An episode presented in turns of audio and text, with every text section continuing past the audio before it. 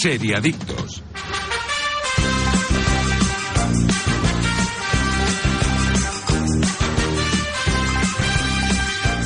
Hola, ¿qué tal? Muy buenos días de sábado, seriadictos y seriadictas, y bienvenidos a vuestra cita semanal con el universo de las series aquí en Radio Marca, en directo desde cualquier punto del país y también en cualquier momento desde la web, la app de Radio Marca, iBox y Spotify.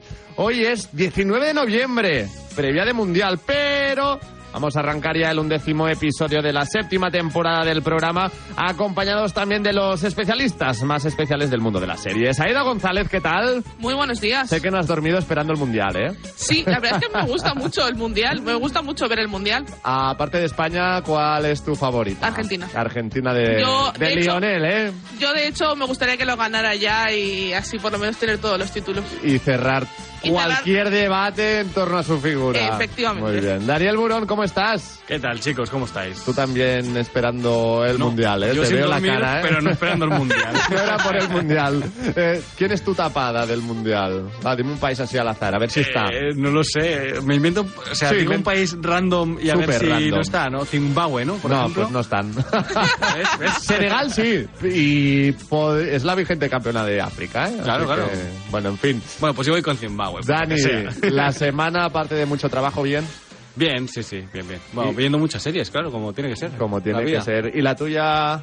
Muy Aida? bien, muy bien también. Muy muchas ganas de hablar de la serie ya. Pues espero que también tenga esas ganas Jordi Moreno, que está en el control técnico. Yo soy Marc Vila y desde el programa de series más importante de todo el país, hoy vamos a analizar, acompañados de mi reina y mi rey, The Crown. La quinta temporada de The Crown ya disponible en Netflix. Pero esto no es todo, ¿eh? También os traeremos las mejores recomendaciones, os contaremos las noticias más destacadas y, como no, todo ello también acompañado por los mejores patrocinadores. Aquí arranca una nueva edición del Seriadictos.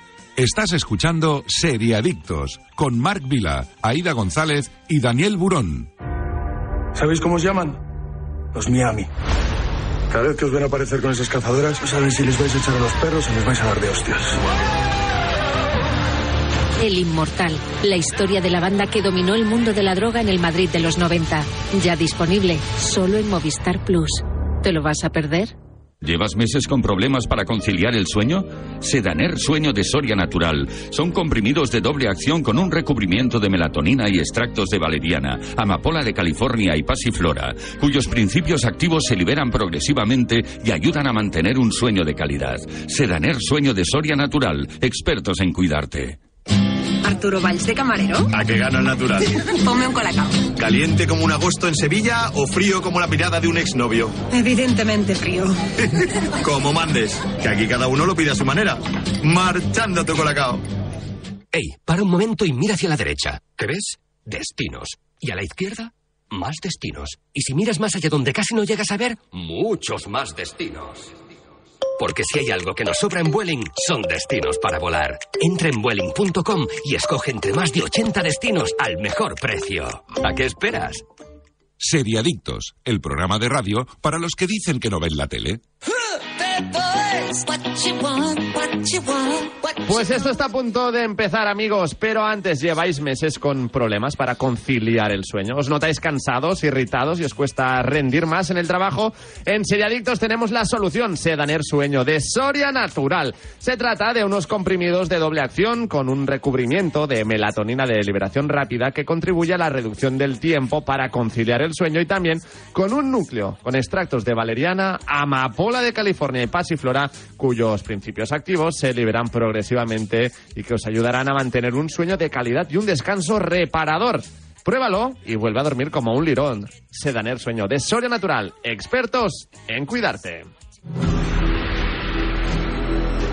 Y ahora sí vamos a empezar ya con las noticias más destacadas de la semana. Y con esta banda sonora empezamos con el primer tráiler de 1923, la precuela de Yellowstone. El estreno de este, este pasado domingo de la temporada 5 de Yellowstone nos ha traído de regalo el primer teaser de 1923, la nueva precuela de la serie de Taylor Sheridan.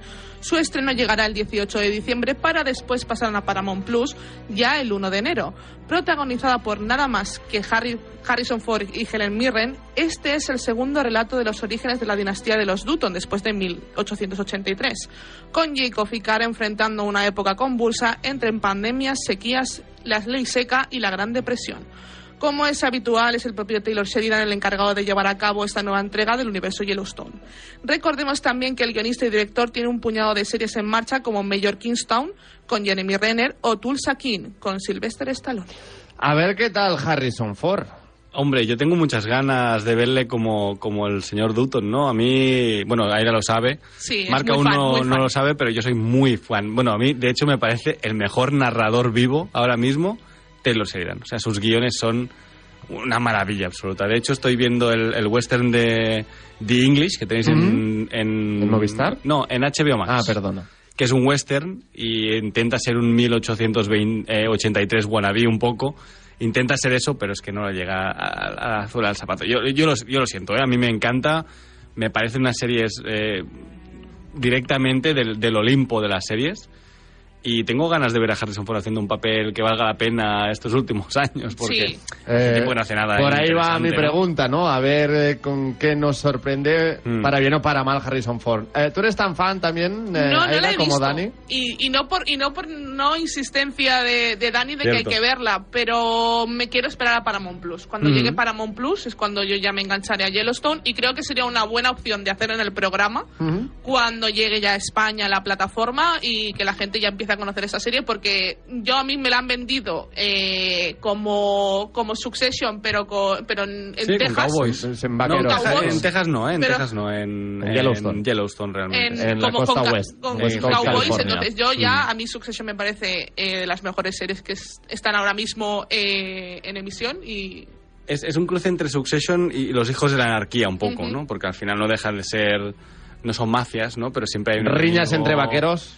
No es riñas en- tanto entre vaqueros como riñas porque para no dejar que el primer mundo o el mundo moderno, la civilización, llegue a un mundo que no ha querido evolucionar o que no puede evolucionar Vale. porque se va a morir, ¿no? Un poco intentar salvar esa pequeña historia que tiene Estados Unidos y esas costumbres arraigadas a esa tierra y, y las precuelas, que sería 1883, que sería la llegada de la familia a esa zona y cómo, tienen es- cómo obtienen esas tierras, y la secuela esta, que va a ser 1923, no dejan de ser un poco cómo esa familia creó ese legado, lo que ya vemos en Yellowstone. En principio estaba viendo que también estará Kevin Costner. sí. Kevin Costner es el protagonista de Yellowstone, es el, el padre cabecilla de Yellowstone. Que esté también en, eh, en esta de 1923. No, no, no debería. ¿No debería? No debería porque es el nieto de Harrison Ford, o el bisnieto. Vale. ¿Y no puede aparecer puede- de otro modo? Puede que sea, eh, haya flash forwards y tal, que de hecho ya lo han hecho en Yellowstone. Claro. La- como se presentó en 1823 era con un, con un flashback. O sea, porque estaba flashback. leyendo que dice, a falta de confirmación oficial, se da por seguro el regreso de Kevin Costner.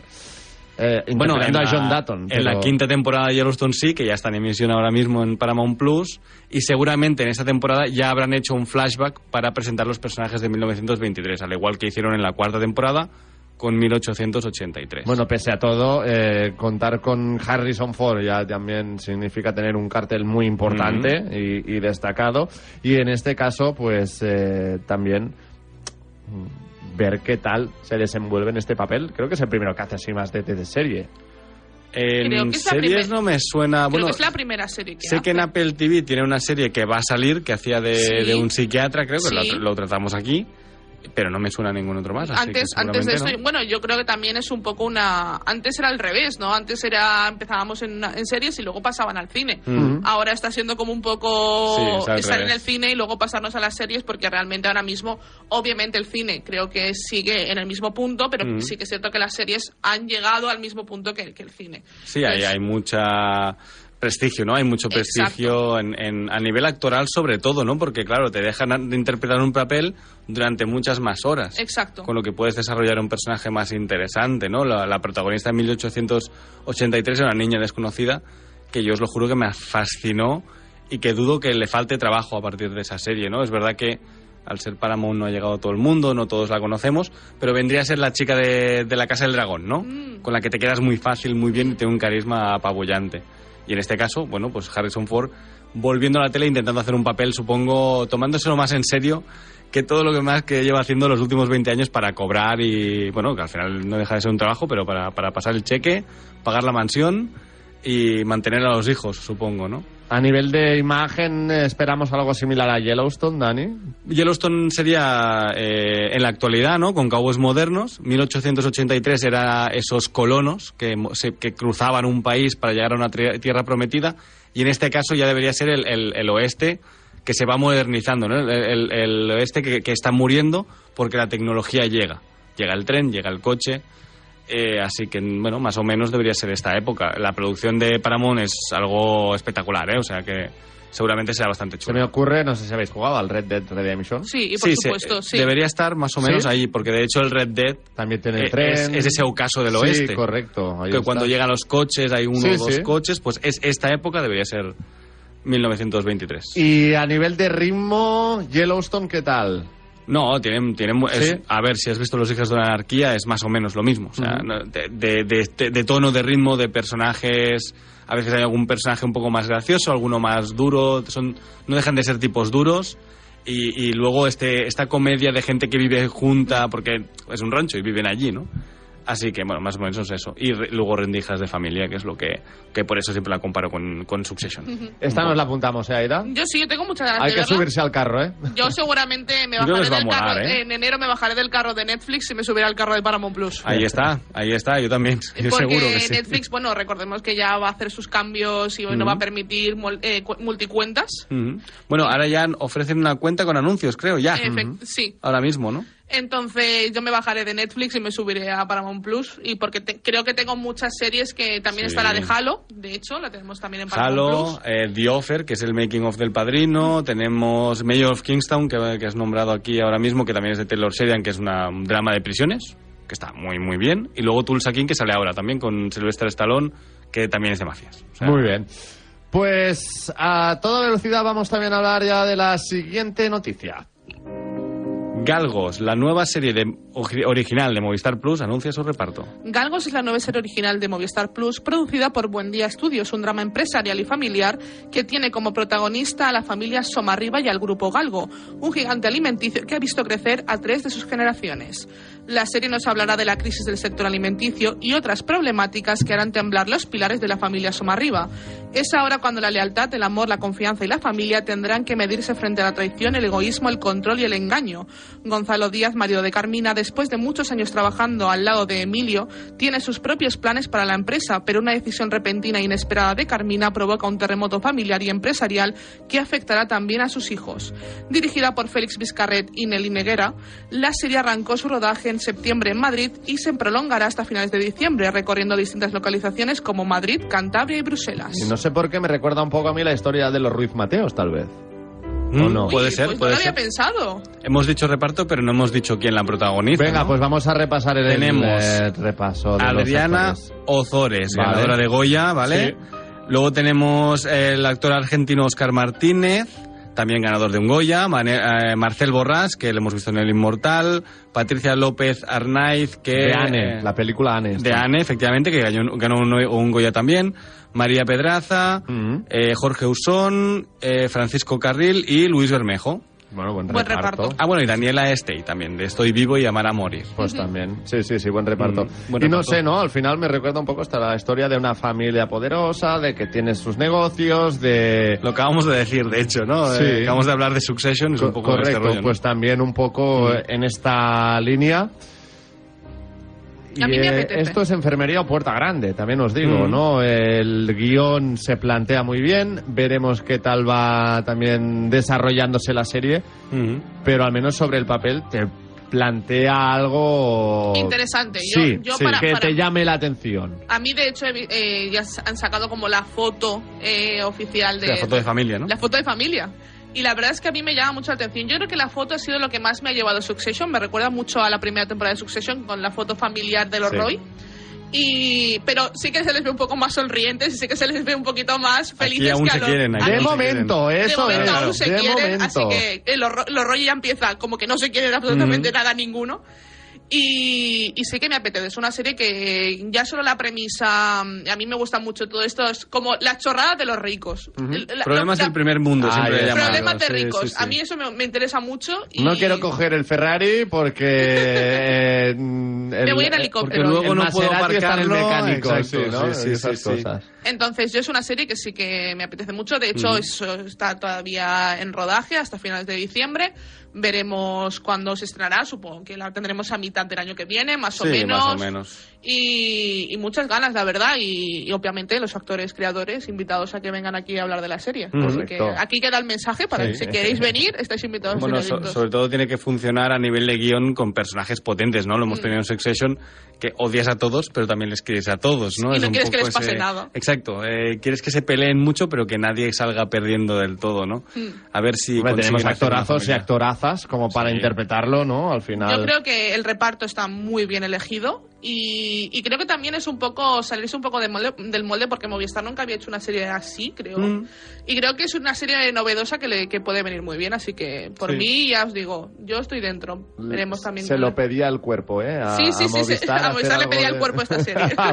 Hombre, faltaba un drama así Sí. y tal, eh, que no sea de bandas callejeras, no sea de policías. Sí, de hecho. ¿no? Que sea algo distinto para ampliar catálogo y tener un poco de variedad, ¿no? Y aparte Sí, creo no que tan una- bélica, ¿no? Exacto, sí. no tan... Y yo creo que es una serie que si, si funciona, le puedes dar varias temporadas. Yo creo que es una serie que Sí, puede claro. alargarse en el tiempo. Lo y que hemos dicho, ¿eh? que cada temporada de Succession es la misma temporada que la anterior, pero, Pero los, con otras todos cosas. los roles van cambiando. ¿no? Exacto.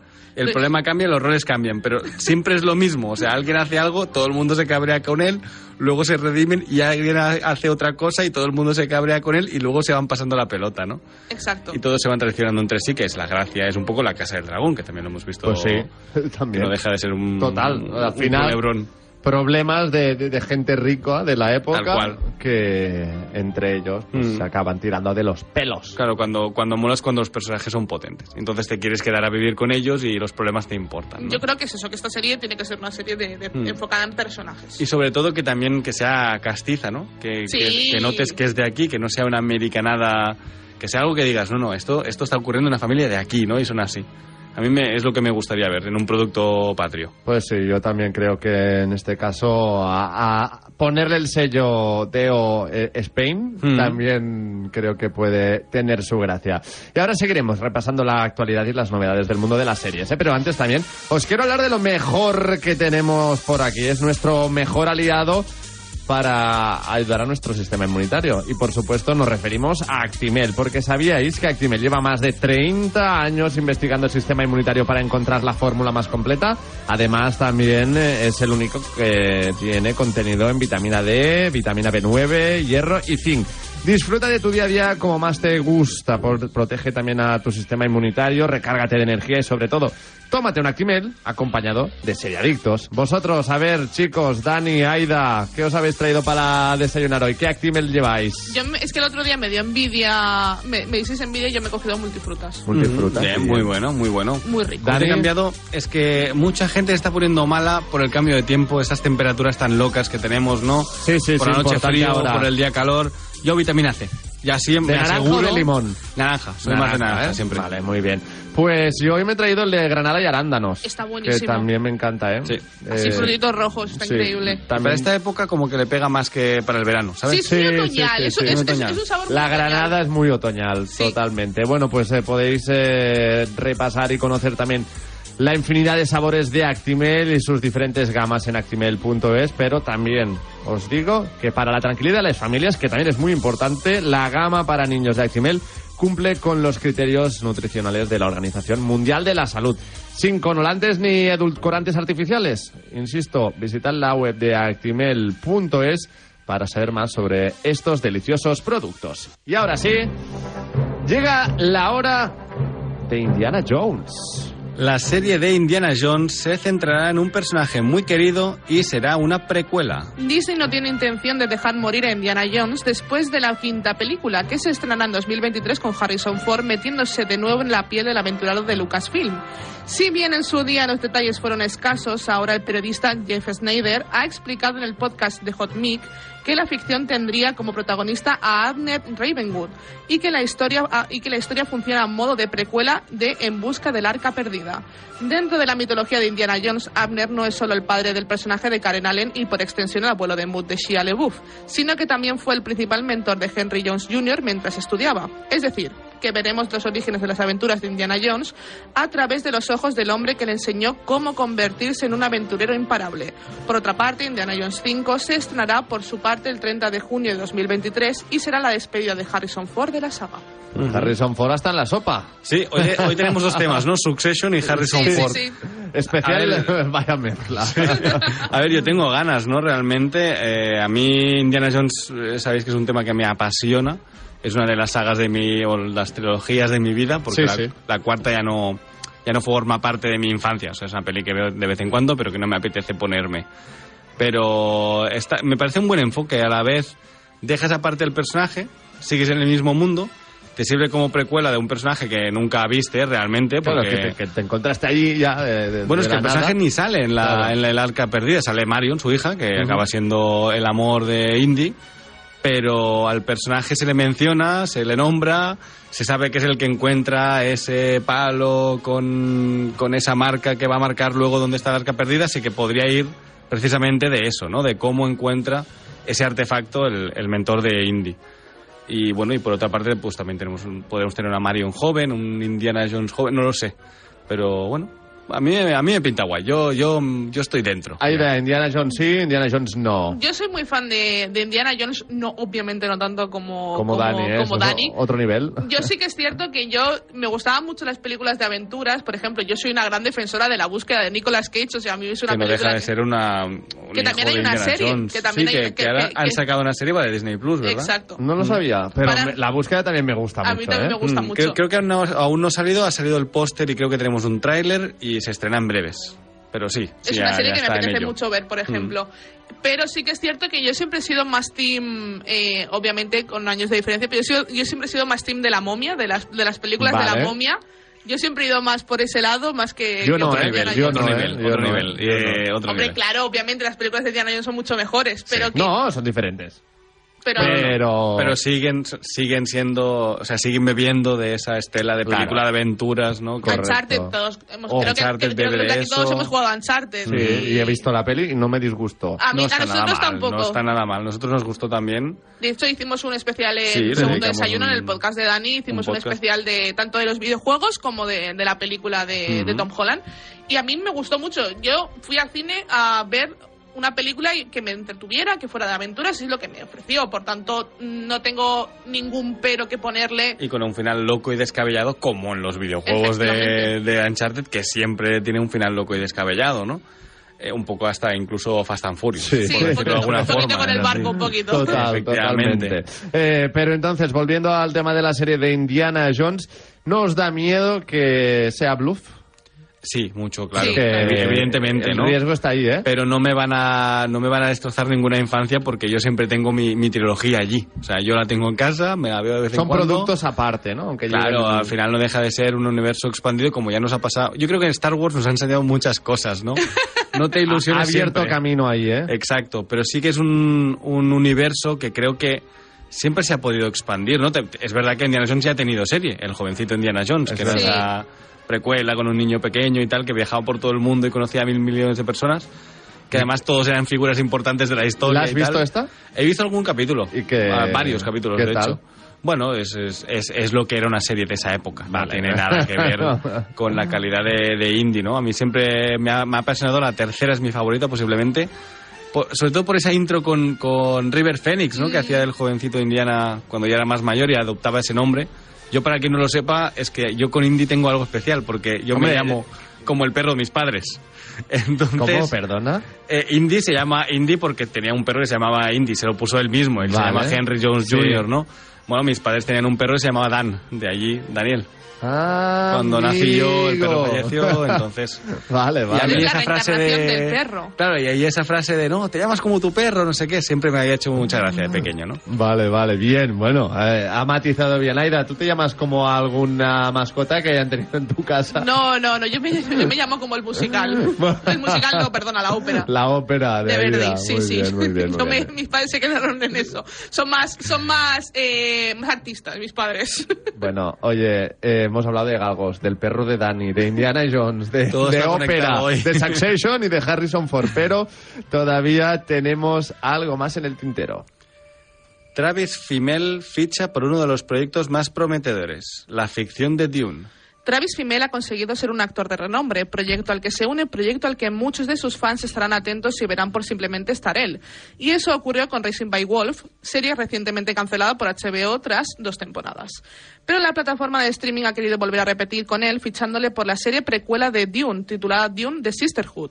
Además, ya sabemos que dará vida a Desmond Hart, un soldado carismático con un pasado enigmático que busca ganarse la confianza del emperador a expensas de la hermandad.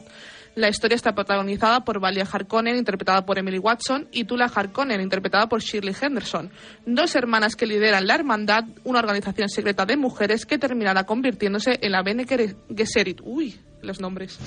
El proyecto está produ- producido por Legendary Television junto a HBO Max y está creado, escrito y producido por Diane Ademu John, quien también desempeña el papel de co-showrunner junto a Alison Shackper. Ánimo, Aida, y enhorabuena por el esfuerzo por pronunciar estos nombres. A ver, Bueno, y producida por Denis Villeneuve, Efecto, que exacto. servía como precuela de sus dos películas de Dune. Mm. Eh, Travis Fimmel, Ragnar Lothbrok en. Vikingos, ¿vale? Otro personaje que- al que tenemos muy asociado. Ha hecho Warcraft también, por ejemplo. Sí. Sí, peli que yo siempre defiendo. El, el hijo de, de David Bowie, que es el director de Warcraft, es un gran narrador y es una película que fracasó, triunfó en China, pero fracasó en todo el mundo. Pero yo le, defiendo, es salvó, le salvó la tostada, ¿eh? Sí, sí, sí, pero bueno, al final nunca se hizo secuela. A mí es una peli que me gusta, la defiendo. Me, me parece una buena peli de aventuras. Y él es un tío carismático.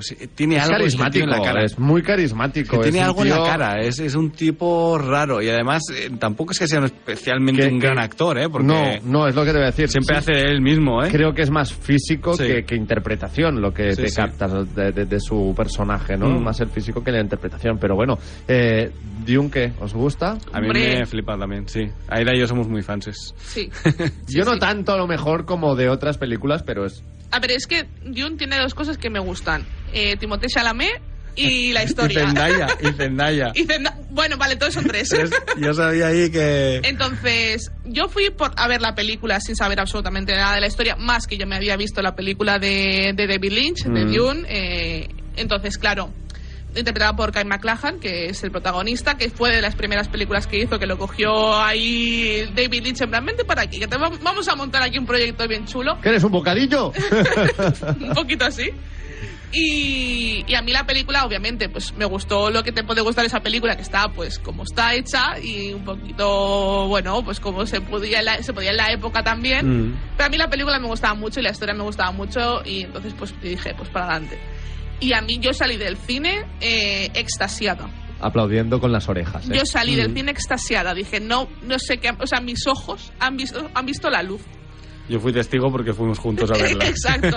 Y para mí fue de lo mejor que vi el año pasado. Sí. Bueno, de hecho, la mejor película que vi el año pasado. Para mí eh, fue, fue la mejor película de 2021. Una gran película, una, a una escala eh, tremenda. O sea, la, la la- la escala de esa película es sonora, espectacular. la fotografía, eh, todo, la historia es una pasada. El Los- tema es que no podemos esperar menos de la serie. o es sea, que ahí vamos. A ver qué nivel de producción tiene, ¿no? Sí, el listón muy alto. Está Hombre, el listón muy, muy alto, ¿eh? yo creo que no van a escatimar en demasiados recursos, ¿no? No lo Yo creo, creo que al serán, final... serán eh, sí que es cierto que en, la, en, en Dune vimos eh, mucho espacio abierto porque Sí, es, claro, es- es lo, mejor es lo que ocurre en me- Arrakis, ¿no? Pero, pero en esta serie no debería, no debería Ahí haber voy. desierto en esta serie, debería ser otro planeta distinto, naves en otro sitio y de hecho bastantes años antes de, de todo esto, ¿no? Mm. Después de la revolución de los robots, que en teoría es la, lo que ocurre antes de, de que el mundo sea como el es. punto en de Dune. inflexión. sí, Efectivamente, sí, sí. una especie de lo que ocurre en Terminator es lo que ocurre en Dune antes de que la humanidad evolucione a lo que es, ¿no? Ujú. Así que, bueno, a ver qué tal. Bueno, de hecho, por eso no hay robots en Dune. Si alguien se pregunta nunca, no, es que en Dune no, no hay No robots como en Star Wars. ¿no? Bueno, claro, es que Es que las arti- inteligencias artificiales se revolucionaron y empezaron a matar a la humanidad. Por eso en Dune la humanidad es así, ¿no? Eh, y aquí pues tenemos a esto, la- las, las Bene Gesserit, ¿no? Esta hermandad que hemos visto las mujeres de negro que vimos que lo vimos, la la vimos en la, en la primera parte Mm. de la película. Eh, De hecho, la madre de- del protagonista es forma parte de ellas. Y, y yo estoy, es que yo no puedo, tengo muchas ganas tanto de la serie como de la segunda parte, obviamente, de la película que la veremos de cara al que de que hecho se está, se está rodando ahora mismo. O sea, Mm. de hecho ya deberían estar terminando el rodaje ya, porque empezaron este verano en Venez, eh, cuando estaba el Festival de Venecia. En agosto ya empezaron a rodar, así que Pues no bien. tardaremos demasiado Ya. en ver algo ya. Sí, sí, supongo que pronto tendremos también más noticias. Pero insisto, ¿eh? Yo. ¿Has visto la película? Sí. ¿Te gustó? No, he- no, he- no está al nivel de películas top como podría. Porque entiendo que sí que eres tu películas top, por lo que me has dicho. Sí, sí, sí, sí, sí. Me gustó. Pero sin más. No, para verla. También ahí, es verdad que eh, es una película que es media película. Sí, sí, O sea, las correcto, que como también- son. exacto, Es una película también que te el falta final algo es más. la mitad de la película Exacto. porque es la mitad de la novela. Sí, O sea, sí, sí, la- exacto. La película termina a mitad de la novela, que es la otra mitad es la segunda parte De que hecho, se está creo que tú rodando te has leído ahora. la novela, ¿no? Sí, yo me leí. Y te iba a la decir, no sé si también se generó demasiado hype, ¿no? Demasiada expectación, que esto también me ha pasado con otras películas, y que luego cuanto más la ves también más, más te gusta y más la valoras. Pero en este caso, con la película, mm, fue con una sensación similar a la de Los Odiosos 8 de Tarantino. A mí me A mí apasiona. me apasiona esa Ya. película. Y a mí también, pero eh, de esa acabé súper satisfecho. Mm. ¿Y cuál fue la siguiente? La siguiente es ya. Once Upon a Time en in Hollywood. sí. Pues a mí esa me supo a poco, porque venía con la expectativa Vale, también vale. muy arriba A mí de... me, me apasiona también, ¿eh? Claro, pero la primera vez cuando salí del cine dije, "Mm, me acaba de estafar Tarantino, porque lo que acabo de ver no es Tarantino. Pero te digo, cada vez que la dan en la tele me la miro y cada Y vez cada me vez gusta la más. es más- y, es y ya me declaro película, fan. sí. Pues creo que con Dune me pasa más o menos Vale. algo parecido. Vale. Algo parecido. Yo creo que ganará mucho Dune cuando puedas ver Dune y, Y- Dune 2. correcto, y cuando esté- termines la historia. al Exacto, final, ¿no? completa la. y aparte es una historia, la historia. muy guay, la, que- la que, Sí. la que cuentan en la, Bueno, total, en la total. novela. Yo no me he leído la novela, ¿eh? Yo tengo la- es una cosa que tengo pendiente. Ujú. Y seguramente tengo varios libros en cola. Ahora estoy otra vez ley- eh, leyendo El Resplandor. Cuando acabe los varios libros que tengo en cola, me, Te me la pondré paso, con eh, Dune. si quieres, y te la traigo un día, no te Pues sí, ya es que lo tengo hecho. ya ¿Tenéis tengo el hecho. audiolibro? Seguro. para, Seguro para está, escuchar uno y leerme el otro, ¿no? Plan. bueno, en unos instantes llegará ya el momento del programa en el que analizaremos la quinta temporada de The Crown, ¿eh? Ya la podéis encontrar en Netflix, pero antes, ¿sabías que cada día el colesterol alto se puede acumular en tus arterias suponiendo un riesgo para el corazón? No dejes pasar otro día sin hacer algo para reducir eh, tu colesterol. Cuídate, haz dieta y toma Danacol te ayuda a reducir tus niveles de colesterol alto entre un 7 y un 10% en solo tres semanas. Danacol funciona y por eso es un alimento reconocido por la Fundación Española del Corazón. Si tomas medicación, estás embarazada o en periodo de lactancia, no olvides consultar a tu médico. Descubre más información y encuentra las pautas de consumo en danacol.es. danacol.es. Seriadictos, porque las series son cosa seria. Ey, para un momento y mira hacia la derecha. ¿Qué ves? Destinos. Y a la izquierda, más destinos. Y si miras más allá donde casi no llegas a ver, muchos más destinos. Porque si hay algo que nos sobra en Vueling, son destinos para volar. Entra en Vueling.com y escoge entre más de 80 destinos al mejor precio. ¿A qué esperas? Tomo Actimel cada día para ayudar a mi sistema inmunitario. Y claro, también por nuestra hija, para que vaya al cole preparada para darlo todo y más. Con vitamina D, B9, hierro y zinc, Actimel. Ninguno ayuda más a tu sistema inmunitario. ¿Sabéis cómo os llaman? Los Miami. Cada vez que os ven aparecer con esas cazadoras, no saben si les vais a echar a los perros o les vais a dar de hostias. El Inmortal, la historia de la banda que dominó el mundo de la droga en el Madrid de los 90.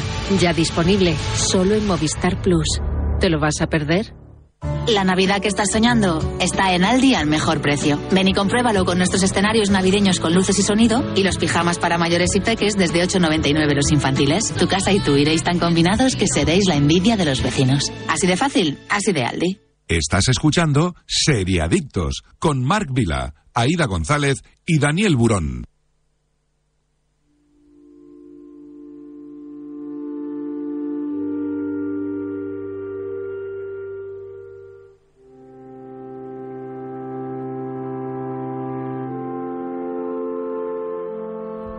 Ha llegado el momento. Lo estabais esperando. El pasado 9 de noviembre se estrenó la quinta temporada de The Crown de Peter Morgan. La podéis ver ya en Netflix íntegramente. Ya lo sabéis, historia de la corona británica, Reino Unido. 10 capítulos esta quinta temporada de 50 minutos eh, cada uno donde en la Gran Bretaña de los años 90, instalada ya en la nueva década, la familia real británica se enfrenta al que posiblemente sea su mayor reto hasta la fecha, el divorcio del príncipe Carlos y la princesa Diana, mientras el gran público también ya cuestiona abiertamente la figura de la monarquía. Para hablar de esta serie, además de Aida, además de Dani, está con nosotros Raquel Hernández Luján, redactora de Hobby Consolas y colaboradora en Estamos de Cine. Raquel, ¿qué tal? Muy buenos días. Hola, muy buenos días, chicos. Encantada de saludaros. He sacado aquí la luza buena para hablar de este seriote. El placer es nuestro, Raquel. Y antes de empezar, también te confieso que off the record estábamos hablando con Aida y con Dani y hemos coincidido en que nos ha gustado mucho a nosotros esta quinta temporada de The Crown. ¿Cuáles son tus primeras sensaciones? Pues mis primeras sensaciones es que a pesar de meterse en terreno muy farragoso porque explora mucho eh, la relación tan mala de la corona con la prensa durante los años 90 y entrar en toda esta política matrimonial fallida a todas luces que además cuestionaba la propia corona, pues pues sale bastante bien parada la serie. Y eso que como bien sabes con la muerte de la reina Isabel II estaban las sensibilidades muy a flor de piel, pero lo cierto es que el trabajo que ha hecho Peter Morgan vuelve a ser excelente. A Dani, Aida, lo que decíamos, al final, pues cada temporada es un nuevo reto para The Crown, corriendo ese riesgo también de que algún día nos deje de gustar, pero con esta quinta Bueno, temporada... Les, que- les quedan pocas temporadas para llegar. Es, Al es final, poco- ¿no? Bueno, ya, claro. sí, de acuerdo. Hay Pero una fecha límite ahí, ¿eh? ¿te da la sensación de que ha bajado el nivel? No, para mí está Pues al eso nivel también, de las anteriores. claro, ¿no? ahí está, también es el reto, ¿no? Que se plantea. Mm. Yo para mí sí que es cierto que está al nivel de las anteriores. De hecho, sí que es cierto que en la anterior temporada acabó bastante fuerte con una Diana ya harta de... También era po- quizá el momento más interesante de todos, de Sí. Diana ese realmente. Por eso a lo mejor hay gente que ha dicho, uy, es un poco menos interesante. Ya, es que el anterior era el más interesante de todos. Claro, ahora vamos a, al- a las consecuencias de, de- de esa anterior temporada, ¿no? Yo lo que he estado pensando un poco después de, sí, tenemos fecha límite eh, de 2022, y yo creo, obviamente, la serie no va a abarcar, va a abarcar eh, la siguiente temporada la muerte de, de Diana y todas las consecuencias que tuvo, pero... Que se, que se ha rodado en Barcelona, que lo Exacto. hemos visto aquí el rodaje nosotros. Eh, yo lo que sinceramente creo que la serie debería acabar bajo mi punto de vista y aquí pues mira si Peter Morgan nos está escuchando Seguro. que alguien se lo traduzca eh, creo que la serie el último capítulo debería acabar con una escena con el entierro de, de Uy, Isabel ¿sabes, II ¿Sabes dónde lo terminaría yo? En la entrevista con Oprah Winfrey, de, de hace un par de años. Bueno, eh, eso ya rizar el rito. Raquel, eh, ¿cómo has visto el cambio de actores? También algo importante a destacar. Mm. Pues, Jolín, yo creo que una de las grandes ventajas que tiene eh, esta serie es precisamente que no trata de enmascarar a los actores para que te los creas, sino que con una caracterización muy sutil consiguen consiguen que veamos a los personajes. A mí me ha encantado el relevo de esta temporada. Creo que Carlos de Inglaterra ha salido ganando mucho con el fichaje de Dominic West. Es decir- muy guapo este hombre. Te iba a decir, Raquel, que todos menos Carlos, ¿sabes? Porque Carlos siempre sale ganando. Tampoco es difícil Siempre, para Carlos, siempre. ¿no? Pero Efectivamente, y aquí creo que quien parte el bacalao, evidentemente, es Elizabeth de Vicky. Creo que hace una interpretación total. maravillosa. Cada vez que la veo eh, enfrentarse a una entrevista o en su intimidad, eh, con esa timidez que la caracterizaba, pero a la vez eh, esa búsqueda, ¿no? Como de una espita, de, un, de una manera de salir de de, esa, de ese ahogo que tenía dentro de, la, de la familia real, creo que lo borda. Además es que la veo en cada gesto, en cada movimiento. Tiene esa figura, además, tan esbelta, la actriz, que es que le pega perfecto al personaje de, de Diana de Gales. Y, y me ha gustado mucho en general el relevo, el relevo que han hecho. Jonathan Price me parece que es un fichaje estupendo también como Felipe de Edimburgo. Me ha encantado ver eh, a Leslie Manville en el papel de Margarita. Mm. Eh, bueno, es que están todos clavados, la verdad. Es que no, no tengo no tengo ninguna queja. Quizás eh, me ha sacado un pelín el fichaje de Tony Blair, el personaje que que bueno da el relevo político al final de la temporada y a quien veremos más en la en la Mm. sexta, que es Bertie Carvel, que quizás me ha sorprendido un poco, no sé, me ha, me ha dejado un poco descolocada. No, no lo he terminado de ver del todo, pero el resto del reparto me parece que, de verdad, el casting es para darle muchos premios porque es que lo, lo bordan siempre. Yo estoy de acuerdo con, con, con Raquel. Lo que pasa es que yo a mí hay una cosa, los que nos hemos criado con Harry Potter, eh, yo... a- Ha- Hay imágenes Uy, y personajes yo a y... Imelda, Es que como Imelda reina- Staunton encima viste igual como que- reina de Inglaterra, yo a veces veía a Dolores Umbridge. Sí, Total. Yo a veces la A ver, veía. es que Dolores Umbridge en la vestimenta está basada, de hecho. en- Exacto, en yo la veía reina, bastante Entonces- a Dolores Umbridge Mm. en algunas cosas, no en todas, Sí. obviamente, pero eh, uy, en cualquier momento me saca la varita y aquí Vas a se una, lía. una poción de mandrágoras, ¿no? y aquí se lía, ¿no? Pero, pero estoy muy de acuerdo. Eh, Diana está increíble. Y Carlos, eh, lo hablábamos antes también, eh, de espaldas, es decir, el peinado que Sí, le han puesto sí, sí. es Carlos. Sí. Eh, sí que es cierto que obviamente sí. la cara eh, ha salido ganando porque el actor es muy atractivo, eh, Carlos no era atractivo y también yo creo que está muy acertada eh, mm, eh, Parker Bowles. eh, Camila. yo- Camila. Camila Parker Bowles, sí. Camila Camila está, está muy acertada, sí. acertada. Me parece que está más acertada que la anterior temporada. La anterior temporada la actriz sí que me parece, sí que no se me parecía tanto a Camila. Bueno, también Pero- estamos acostumbrados a ver a Camila con esta edad más que, Eso es que le joven, ¿verdad? Yo creo que también es... O sea, mi imagen de Camila siempre ha sido la de esta Camila de los Creo 90, que ese es ¿no? uno de nuestros, entre comillas, problemas, ¿no? Que no los hemos visto a lo mejor tan jóvenes.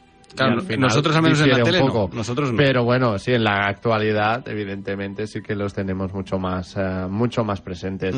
Eh, y, y también el presidente, ¿cómo se llama? El, Blair, no. Eh, no, el que hace el, al primer ministro, perdón, de el John Major, ¿no? Mm. También, que Sí. tenemos aquí a Johnny Lee Miller de, de Trainspotting. Correcto. Que alguien dirá, me suena, me suena esa cara. Es el de ¿Dónde lo he visto yo antes? no? Gracias porque, porque No, no, yo, yo lo tuve No que lo buscar, ¿eh? Porque decía, este señor me suena. Encima había visto hace poco la, la 1 y la 2 y estaba diciendo, este señor me suena mucho. Y hasta que busqué y dije, vale, sí, ya está, ya, ya, le, ya le ubico, ¿no? Sick Boy en Trainspotting. Efectivamente, Sick Boy. Y mm, bueno, Elizabeth de Vicky, eh, que lo ha comentado Raquel y tal, es que es que eh, tiene una presencia esta chica, encima que mide metro noventa. Es si súper alta. si os fijáis, le saca una cabeza a todo el reparto, qui- sea quien sea. Y es verdad que da el pego, ¿no? Esta figura tan esbelta, tan plana, tan alta, tan recta. Y, y la clava con estas caras de, de avergonzada, siempre como un poco de vergüenza, la cabeza agachada, ¿no? Que siempre como mira, mira con la cabeza agachada y los ojos para arriba. Está, está muy bien. Eh, Yo creo que es la que brilla que- más. Que, de- tienes, eh, que, que es como que se te clavan, ¿no? El- Hmm. es, es una maravilla. A mí, la verdad, que el tema de reparto y de actuaciones, creo y, que y está es- menos exagerada también que, a ver, que a mí me gusta mucho, ¿eh? la anterior Diana también lo hizo muy Emma bien. Corrin también Emma lo hizo muy Corrin, bien. efectivamente. Pero creo que, niña, creo que se, le ve más natural, no sé por qué. Sí, yo, esta serie normalmente puede caer en el peligro de, de hacer una caricatura más que una caracterización de los personajes. Y creo que The Crown, eh, temporada a temporada, nos demuestra que se puede caracterizar muy bien a un actor y que no sea algo cómico o que caiga en el ridículo, ¿no? Cosa que con, creo que con Diana, sobre todo, por ejemplo, es una, la puedes como caricaturizar muy fácil, que caiga muy fácil en eso, en el ridículo. Y Carlos también, por ejemplo. Sí. Y yo creo que con The Crown consigue hacerlo muy bien. Hablemos un poco también del guion, ¿no? Que decíamos, mm, ¿qué os ha parecido la trama en sí? Mm, Ya no sé si comparándolo con otras eh, temporadas, Raquel, pero al final también se planteaba como algo un poco delicado, ¿no? Lo que, le- lo que tocaba ver y por mi parte creo que lo han enfocado bien y, y- y no se ha hecho tampoco ni muy disperso ni muy eh, ferragoso, has dicho antes, ¿no? También, Raquel. Sí, porque en ese sentido yo creo que ahí yo sí que creo que es donde estaba un poco el peligro, ¿no? En caer mucho en el sensacionalismo que hubo alrededor de la familia real y que la serie se convirtiera como en un reflejo de todo ese morbo y lo volviésemos Mm. a revivir de la misma manera. Pero Más yo creo salsa rosa que otra cosa, exacto. Mm. Ha buscado justo lo contrario, humanizar a los personajes que estaban en esas situaciones, mm, famosísimo el Tampon Gate, y, Ujú. y- y ver que bueno que era una conversación íntima, burlesca, picaresca, mm, picante si quieres, pero que estaba completamente sacada de contexto y, y que se bueno se les martirizó por eso muchísimo. Y qué Yo buen, creo que se ha buscado qué, qué- qué buen diálogo cuando precisamente hablen del, del tampón gate que le hace la, la hermana de Carlos, ¿no? Cuando vaya ahí y dice, bueno, y al final lo que acabo de leer ha sido una conversación entre dos jóvenes Claro. enamorados, ¿no? Me parece que el guion sigue estando a niveles estratosféricos, sigue manteniendo esa estructura de, de muy episódica, ¿no? Cada episodio trata un tema y normalmente cuenta dos historias paralelas que son la misma historia, ¿no? Y al final la serie ojo- no ha perdido personalidad, sigue siendo la No, misma. no, y, y ojo a todos los eh, a todos los melones que parte en esta temporada, que no es otro que la primera visita de Boris Yeltsin al Reino Unido, el entierro de la familia Romanov, la transferencia de la soberanía de Hong Kong, eh, la renuncia del buque Britannia, que era no solamente un símbolo de la soberanía, sino también casi una extensión propia de la propia reina madre. Eh, es que verdaderamente se meten muchos charcos, aunque es verdad que algunos personajes apenas mm, sirven un poco de presentación, como la familia Alfayez, pero ya vamos viendo, eh, pues eso, un arco narrativo muy grande, vamos, que es que Ujú. esta serie no se basa solamente en las relaciones personales de los personajes, que también, sino que también tiene, pues eso, eh, la vertiente política, la vertiente más, eh, digamos, internacional, o sea, que, que trata muchos temas, no se Mm. ciñen solo a uno. Bueno, y el periodismo, ¿no? También con ese periodista implacable que busca intentar persuadir, ¿no? E incluso que le dejan un poco como... Como lo que fue, como una persona que engañó completamente a Diana de Gales sí. para que hiciera una entrevista que ella, en principio, eh, la hace por revancha pura y dura, pero, pero porque verdaderamente se siente acosada y la- le hacen creer que incluso los servicios de inteligencia están detrás de ella. Bueno, se lo hicieron creer a ella y nos lo hicieron creer a toda la opinión pública. Bueno, y nadie te dice que no lo, no lo estuvieran, pero evidentemente eh, se lo hicieron creer. O sea, eso está Sí, claro, sí. ¿no? Así que, que me, bueno, me gusta mucho ese episodio. Al punto que la BBC tuvo que recular y que ha dicho que no va a volver a emitir esa entrevista Mm. por motivos de moral. Pero Porque bueno, vivimos, una- en, vivimos en la época de Internet y esa entrevista ya está... mm, Hombre, por supuesto, pero te quiero decir, por lo menos que la cadena Que la se busques tú, comprometa y, exacto, no, no. y recoja cable, pues no está mal, por lo menos. Ya Es no que- sirve de nada, pero bueno, no sé. Yo no, yo no lo sabía. Yo no sabía lo que había detrás de esa entrevista. Yo no tenía absolutamente ninguna idea. Y cuando, cuando lo- obviamente sabía la existencia de esa entrevista y había Sí, visto sí. fragmentos. Aunque veas un documental de Diana, Claro. ya sale esa entrevista. Exacto. Pero yo me pareció muy sucio. Yo, claro, y, a la, y la pobre luego la tildaban de loca, de paranoica, de que creía en las estrellas y en. Y en claro, es como, te, me la estás pintando de una forma porque también es que estás alimentando su locura, su, su locura, no, su paranoia.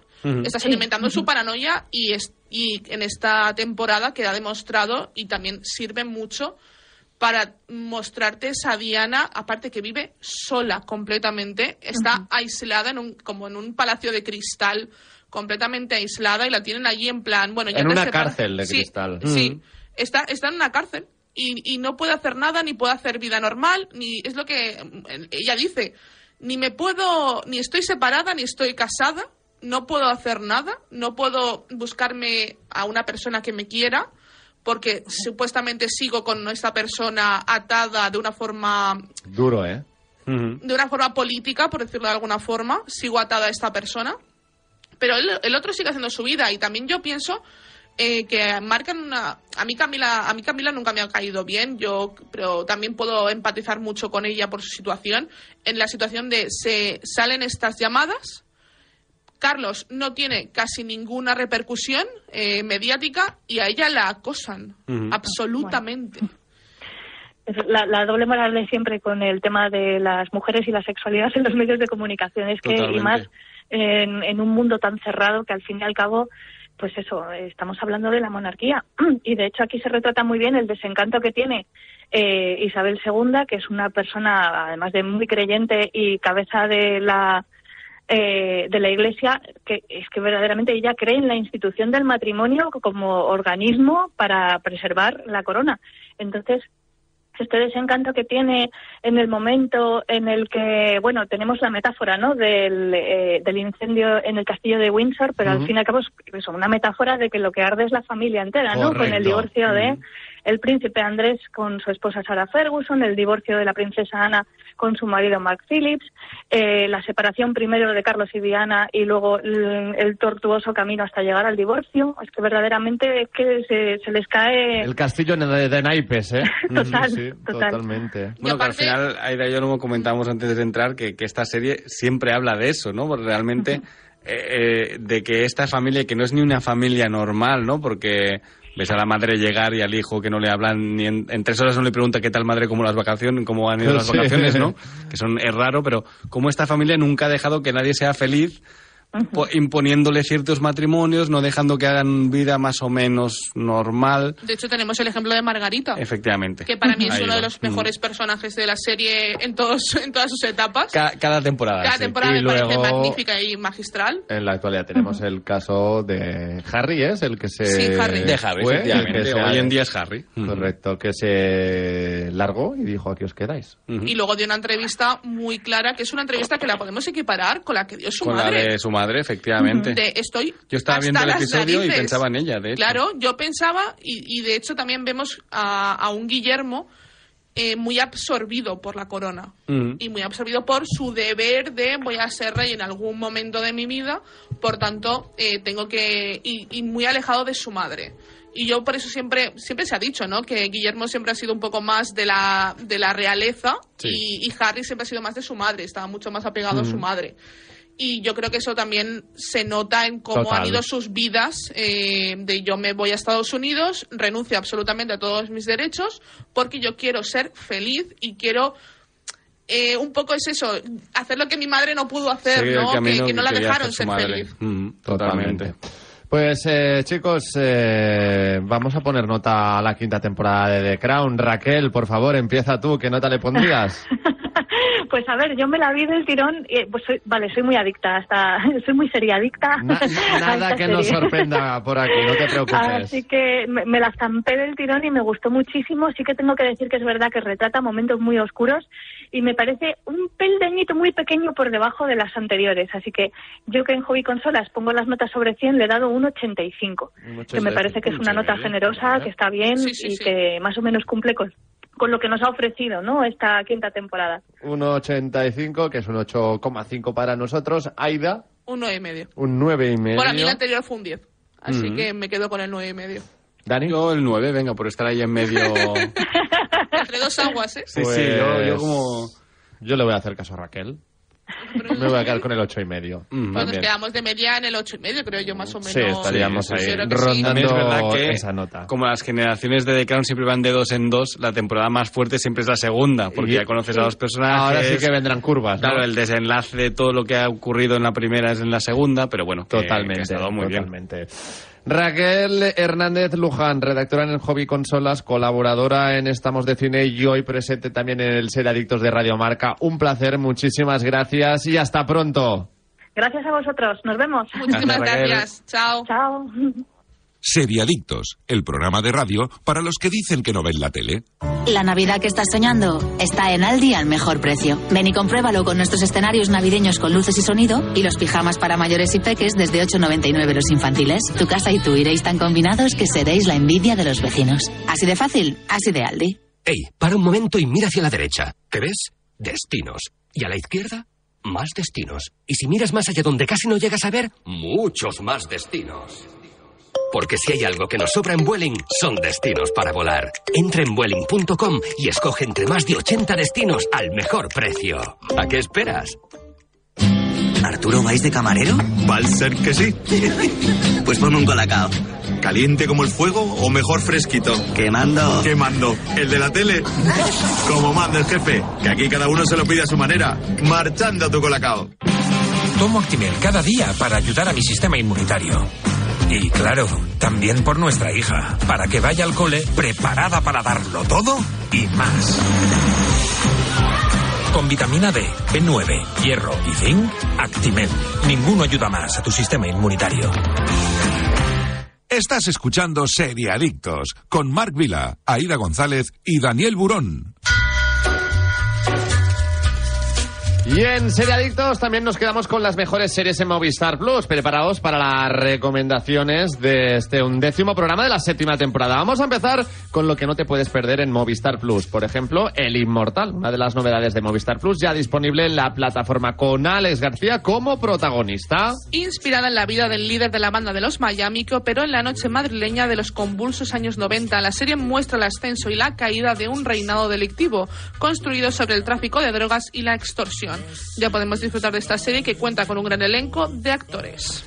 Fácil es la nueva serie original de Movistar Plus creada por Ana R. Costa. Cuatro mujeres con diversidad funcional que quieren vivir juntas en un piso de la Barceloneta. Su forma de descubrir su independencia comienza a chocar contra todas las normas establecidas en un mundo que ya ha decidido lo que son sin contar con ellas. La veremos en Movistar Plus el 1 de diciembre. Apagón, una ficción original de Movistar Plus al completo bajo demanda. El punto de partida es una tormenta solar que impacta en la Tierra causando un apagón generalizado.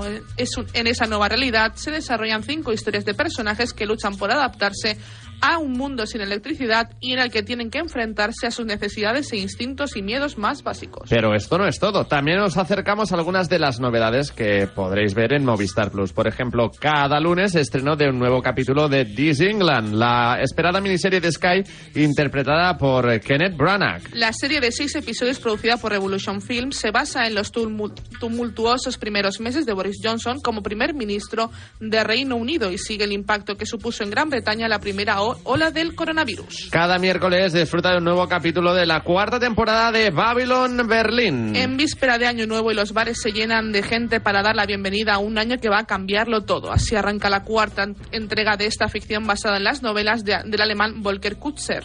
Anteriores entregas disponibles bajo demanda en Movistar Plus. Movistar Plus estrena en exclusiva la segunda temporada de Moonshine, una irreverente comedia sobre una familia disfuncional y su alocado resort. ¿Y con qué vamos a acabar, Y la tercera y última temporada de Happy Valley podrá verse en Movistar Plus. Desde Movistar, ya sabéis, también podéis acceder a Netflix, Disney Plus, Amazon Prime Video, además de a todos sus estrenos como The Crown o Manifest en Netflix, en Disney Plus, Andor y la serie original Pistols. Y en Amazon Prime podéis disfrutar de la segunda temporada de Historias para no dormir. Siempre con los paquetes más económicos, ahorro asegurado, con esto y mucho más en el catálogo de Movistar Plus.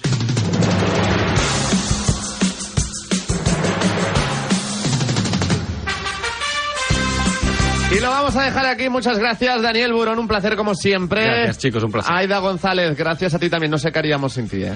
Nada, muchísimas gracias. Tampoco nos podemos olvidar de Jordi Moreno un día más en el control técnico y sobre todo muchísimas gracias a todos los que habéis estado al otro lado, en directo, en cualquier otro momento del día. Es todo por hoy. Volvemos el próximo sábado con más noticias, más series, pero mientras tanto también a hacerle caso a Super Ratón.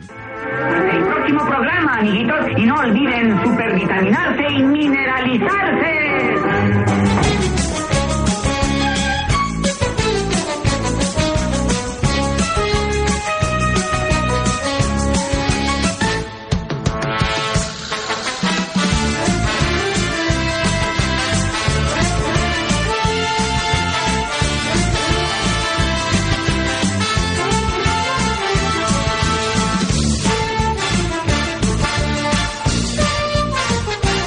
Seriadictos, un programa producido por 30 segundos para Radio Marca. El deporte es nuestro. Radio Marca.